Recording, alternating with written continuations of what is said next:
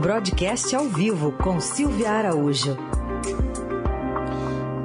Momento de falar de economia. Silvia, bom dia. Oi, Raíssen, bom dia. Bom dia, Carol. Bom dia, ouvintes. Bom dia. Hoje tem mais uma reunião do Copom começando a definição sobre a nova taxa básica de juros. É amanhã e já começa tensa a reunião, Silvia? Pois é, Heisen, a penúltima reunião do Comitê de Política Monetária desse ano e vai ser uma reunião tensa, como você coloca aí. E por que essa tensão na reunião do Copom? Vamos lembrar que o Banco Central passou a ser autônomo nesse ano, então essa autonomia vai ser colocada à prova, essa autonomia operacional do Banco Central. A gente lembra aqui, fazendo esse parênteses, que, que autonomia é diferente de um Banco Central é, independente, né? Que a proposta era independência, mas independência o Banco Central ele cuida de tudo, aí, inclusive da meta da inflação. No, no Banco Central autônomo, o Conselho Monetário Nacional ele estabelece a meta e o Banco Central tem que cumprir. Então, nesse primeiro ano de autonomia do Banco Central, essa reunião vai ser bastante tensa, porque se o Banco Central rezar pela cartilha técnica, o Banco Central vai puxar mais esses juros do que a gente tem visto nas reuniões anteriores. Nas reuniões anteriores, ele aumentou a Selic em um ponto percentual, lembrando que a Selic estava lá em 2% no começo do ano e na última reunião passou a 6,25%.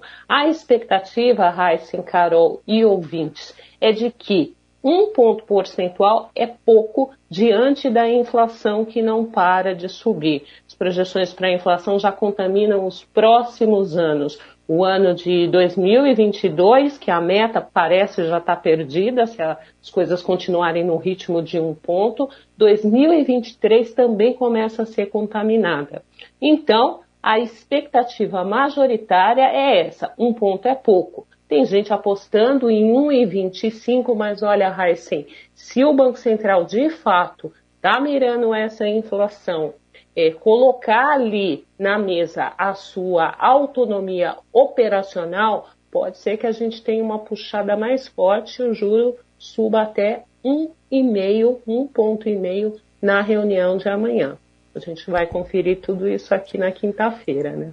Até porque o ministro Paulo Guedes, na, na sexta passada, deu aquela chuchada ali na, né, no Banco Central, dizendo que tem que acelerar a alta de juros para conter a inflação, sendo que é um trabalho do governo isso, né? Não exatamente do Banco Central.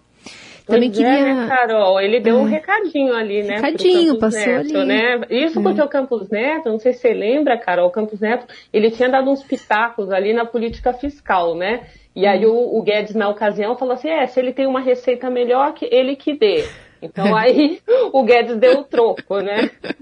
Mais ou menos isso. Aliás, Paulo Guedes está falando bastante, ele chamou, por exemplo, de conversinha ontem as estimativas cada vez mais pessimistas do mercado e de economistas sobre o crescimento do Brasil para o ano que vem é, em discurso, inclusive no Palácio Planalto, para o presidente Bolsonaro e ministros, né? Teve um evento ali verde. Guedes recorreu à tese várias vezes reiterada por ele daquele crescimento em V. Vamos ouvir. E vamos avançar, vamos crescer o ano que vem de novo. A conversinha é sempre essa. Primeiro que ia cair, ia ficar lá embaixo, não ia voltar. Aí volta em V. Eu estava imaginando um V de virtual, porque não ia voltar, voltou em V. Aí agora já o crescimento não ia haver, já é 5% ou 5,3%, 5,4% esse ano. Aí já estão falando que o ano que vem não vai crescer. Vai crescer de novo. Cada um vai fazer o seu trabalho. O quanto de populismo tem esse liberal Paulo Guedes? Nossa, tem bastante, né, Carol? E a conversinha que ele fala é justamente porque no ano passado, né, no primeiro ano da Covid, a gente teve aí muitas estimativas que falavam que o PIB do ano passado ele cairia mais de 10%, chegou no final do ano, o PIB ele é, caiu 4%. E ele caiu 4% por conta de toda essa injeção de dinheiro na economia que o governo fez ali é, assistindo a população mais carente, também dando alguns incentivos para outros setores. Né? E aí isso já foge um pouquinho do liberalismo.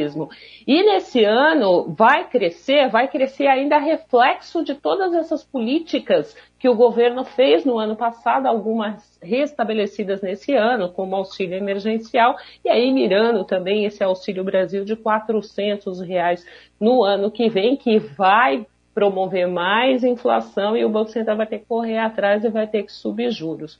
Então, a conversinha que o ministro fala é justamente você saiu de uma queda de 4 e deve crescer quase 5 nesse ano, segundo as projeções mais atualizadas. Mas tudo isso reflexo de uma política um pouco mais voltada ao, populismo do que ao liberalismo. Agora, ele fala em conversinha mas parece conversinha também, e ele querendo salvar a sua veia liberal, jogar esse balão de ensaio no mercado financeiro sobre a privatização da Petrobras.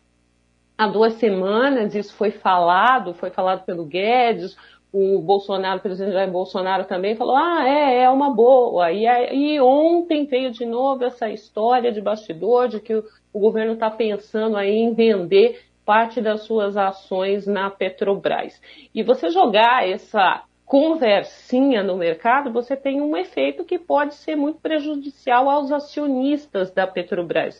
Ontem, por exemplo, os papéis da empresa subiram, claro, porque se você está pensando realmente em privatização, é uma mudança operacional, uma mudança de comando na Petrobras, isso pode trazer um vigor para as contas das, da empresa. Mas se isso não passar apenas de um balão de ensaio, Carol, sabe o que acontece? O mercado é cruel, o mercado devolve toda essa alta, penalizando o preço das ações e aí também o retorno para os acionistas. Então tem que ser muito bem conversado, não dá para ficar jogando esses balões de ensaio. É... O governo tem feito isso, né, Heisen? Joga é. para a torcida, vê se cola e se colar, eles tentam aí é, viabilizar as algumas até, entre aspas, aventuras fiscais e econômicas. Muito bem, a nossa conversa que acabou, mas volta na quinta-feira com a Silvia Araújo. Obrigado, Silvia. Até lá, gente.